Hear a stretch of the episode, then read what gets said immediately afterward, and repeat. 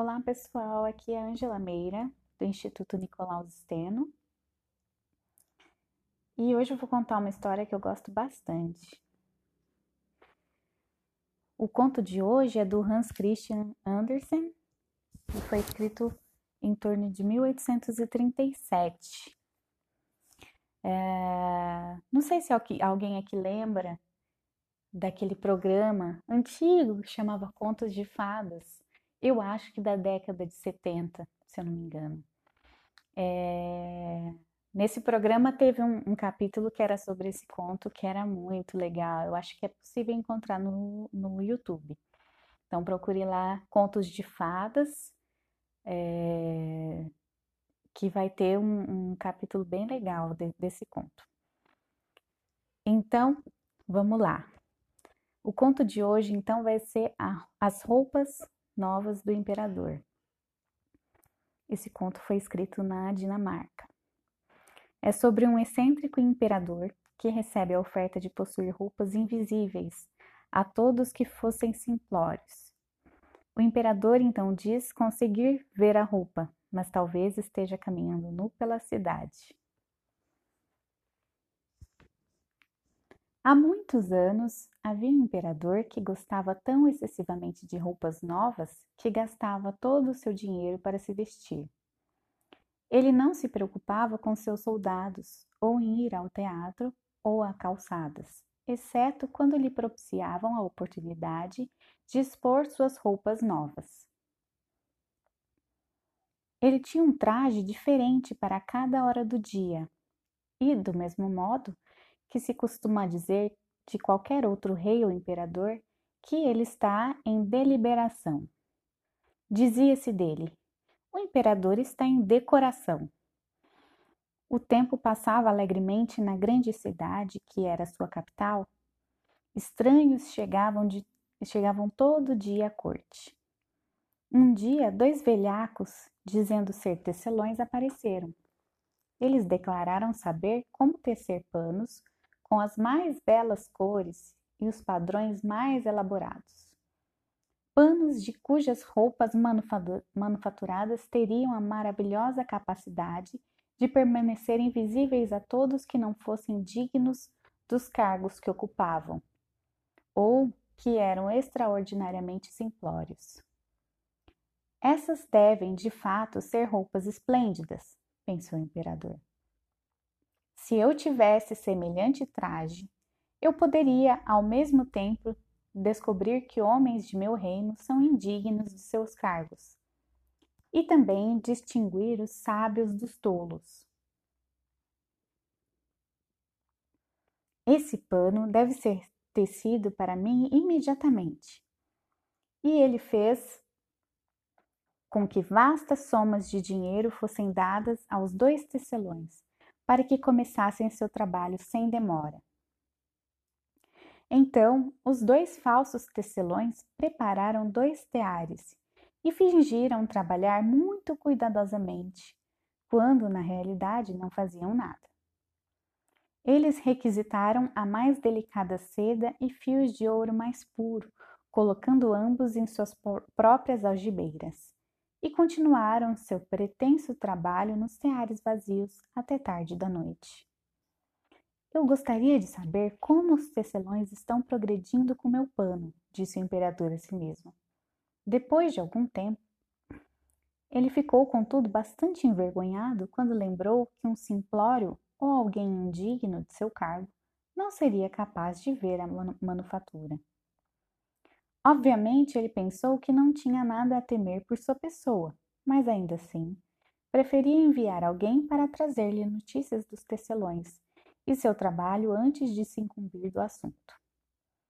Todas as pessoas da cidade tinham ouvido falar da maravilhosa propriedade que o tecido possuía, e todos estavam ansiosos para saber quão sábios ou quão ignorantes seus vizinhos provariam ser. Vou enviar meu mais antigo e fiel ministro aos tecelões, disse o imperador enfim, depois de alguma deliberação. Ele será mais capaz de ver como o tecido funciona, pois é um homem de bom senso e ninguém pode ser mais apropriado para seu cargo do que ele.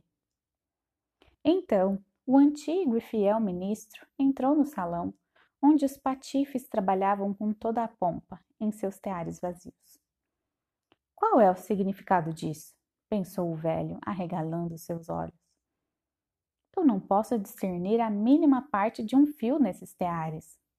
Contudo, ele não expressou seus pensamentos em voz alta. Os impostores pediram-lhe muito cortesmente que fizesse o favor de se aproximar de seus teares, e então perguntaram-lhe se a estampa o agradava e se as cores não eram muito belas. Ao mesmo tempo, apontavam para as armações vazias. O pobre ministro olhou e olhou. Ele não podia discernir nada nos teares, e por uma boa razão. Nada havia ali. O quê? pensou ele novamente. Será possível que eu sou um simplório? Eu nunca achei isso, e ninguém deve sabê-lo agora, se for o caso. Será possível que eu seja indigno de meu cargo? Não, isso não se pode dizer tampouco. Nunca confessarei que não posso ver o pano. Bem, senhor ministro, disse um dos patifes, ainda fingindo trabalhar. O senhor ainda não disse se o pano lhe agrada.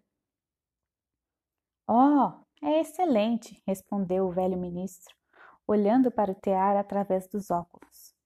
Esse padrão e as cores, sim, eu direi ao imperador, sem demora, quão incrivelmente belos eu os acho. Ficaremos muito agradecidos ao senhor, disseram os impostores. E então eles começaram a nomear as diferentes cores e descreveram os padrões do pano falso. O velho ministro ouviu atentamente suas palavras, de modo que pudesse repeti-las ao imperador. E então os patifes pediram mais seda e ouro dizendo que era necessário para completar o que havia sido começado. Todavia, eles puseram tudo o que foi dado em suas algibeiras e continuaram a trabalhar com a mesma aparente diligência em seus teares vazios. O imperador então enviou outro funcionário de sua corte para ver como os homens estavam trabalhando e para certificar-se de que o pano estaria pronto em breve. Aconteceu o mesmo com esse cavalheiro que com o ministro. Ele inspecionou os teares por todos os lados, mas não havia, não podia ver nada além de armações vazias. O pano não lhe parece belo, como pareceu ao meu senhor.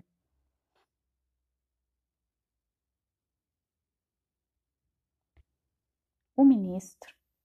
Perguntaram os impostores ao segundo emissário do imperador. Ao mesmo tempo, faziam os gestos como antes e falavam sobre estampa e cores que não estavam lá. Eu certamente não sou estúpido, pensou o mensageiro. Deve ser porque não sou digno do meu posto bom e lucrativo. Isso é muito estranho, porém ninguém saberá disso.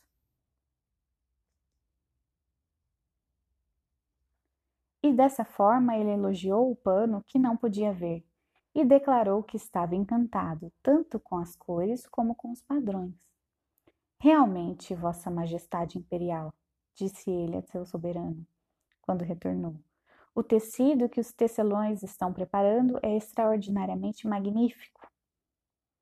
Toda a cidade estava falando do tecido esplêndido que o imperador havia mandado tramar com suas posses. E agora o imperador em pessoa desejava ver a manufatura dispendiosa, enquanto ainda estava no tear. Acompanhado por um seleto número de funcionários da corte, entre os quais estavam os dois homens honestos que já havia admirado o tecido, ele foi até os astutos impostores, que, tão logo souberam da chegada do imperador, seguiram trabalhando mais diligentemente que nunca. Ainda que não tivessem passado um fio sequer pelos teares. O trabalho não é magnífico? disseram os dois oficiais da coroa, já mencionados. Vossa Majestade só pode estar muito satisfeito ao vê-lo. Que estampa esplêndida! Que cores gloriosas! E, ao mesmo tempo, eles apontavam para as armações vazias, pois imaginaram que todos os outros podiam ver essa requintada obra de arte. Como é possível? disse o imperador a si mesmo. Eu não consigo ver nada. É mesmo terrível. Eu sou um simplório ou sou indigno de ser um imperador? Isso seria a pior coisa a acontecer. Ah, a roupa é encantadora, disse ele em voz alta. Tem a minha completa aprovação. E sorriu com muita graça, olhando atentamente os teares vazios. Pois de forma alguma diria ele que não conseguia enxergar o que os dois oficiais de sua corte haviam elogiado tanto. Todo o seu séquito agora forçava os olhos, esperando descobrir algo nos teares. Mas eles não podiam enxergar nada mais que os outros. Não obstante, todos exclamavam: Oh, que lindo! E aconselhavam Sua Majestade a mandar fazer alguma roupa nova deste esplêndido material para o desfile iminente. Magnífico, encantador, excelente! ressoavam de todos os lados e todos estavam excepcionalmente alegres. O imperador compartilhava da satisfação geral e presenteou os impostores com a faixa de uma ordem de cavalaria, para ser usada em suas botoeiras, e o título de cavalheiros tecelões. Os patifes sentaram-se a noite inteira antes do dia no qual o desfile deveria ocorrer, e acenderam dezesseis velas para que todos vissem quão ansiosos estavam para terminar o novo traje do imperador. Eles fingiram enrolar o pano fora dos teares, cortaram o ar com suas tesouras e costuraram com agulhas sem qualquer fio. Vejam, gritaram eles, enfim, as novas roupas do imperador estão prontas. E então o imperador, com todos os nobres de sua corte, veio aos tecelões e os velhacos levantaram seus braços, como se segurassem algo, dizendo: Eis as calças de Vossa Majestade. Aqui está a echarpe. Eis o manto. Toda a roupa é leve como teia de aranha. Poder-se-ia pensar que não está usando nada quando se veste. Porém, essa é a grande virtude deste tecido delicado. Sim, de fato, diziam todos os cortesãos, ainda que nenhum deles pudesse ver nada dessa raríssima manufatura. Se Vossa Majestade Imperial tiver a graciosa bondade de retirar suas roupas, nós vamos ajustar a nova, aqui, em frente ao espelho. O imperador apropriadamente despiu-se e os trapaceiros fingiram ajustar-lhe as novas roupas. O imperador viu-se, virou-se para um lado e para o outro diante do espelho. Quão esplêndido Sua Majestade parece em suas roupas novas, e quão belas elas cabem. Elas cabem, todos diziam. Que modelo, que cores! Essas são, de fato, vestes reais. O dossel, que deve ser levado sobre Vossa Majestade no desfile, está esperando, anunciou o mestre Sala. Estou deveras pronto, respondeu o imperador. As minhas roupas novas me servem bem? perguntou, virando-se novamente em frente ao espelho para parecer examinar seu belo traje. Os gentis homens da Câmara, que deveriam segurar a cauda da roupa de Sua Majestade, apalparam o chão como se para levantar as pontas do manto e fingiram estar carregando algo pois eles jamais revelariam algo como simploriedade ou indignidade para seus cargos. Então, o imperador andou sobre seu dossel no meio da procissão pelas ruas de sua capital, e todo o povo que assistia, em pé das janelas, gritava: Oh, que lindas as roupas novas de nosso imperador! Que cauda magnífica há atrás de seu manto! E quão gracioso é o caimento da echarpe! Em suma, ninguém admitia não ver as tão admiradas roupas, porque fazê-lo seria autodeclarar-se um simplório ou um indigno de seu labor.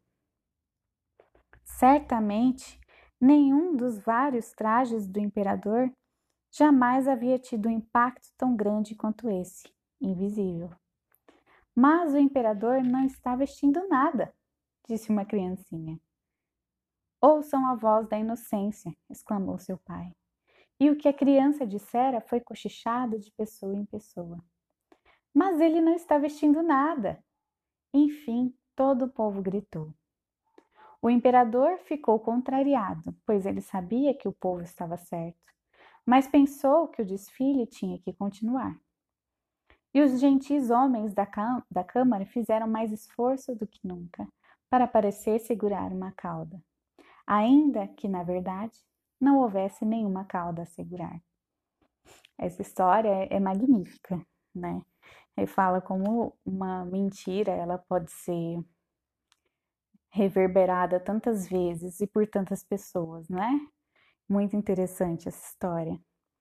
E o conto original é, é, é, bem parecido com as versões mais populares, ele não tem muitas alterações, não.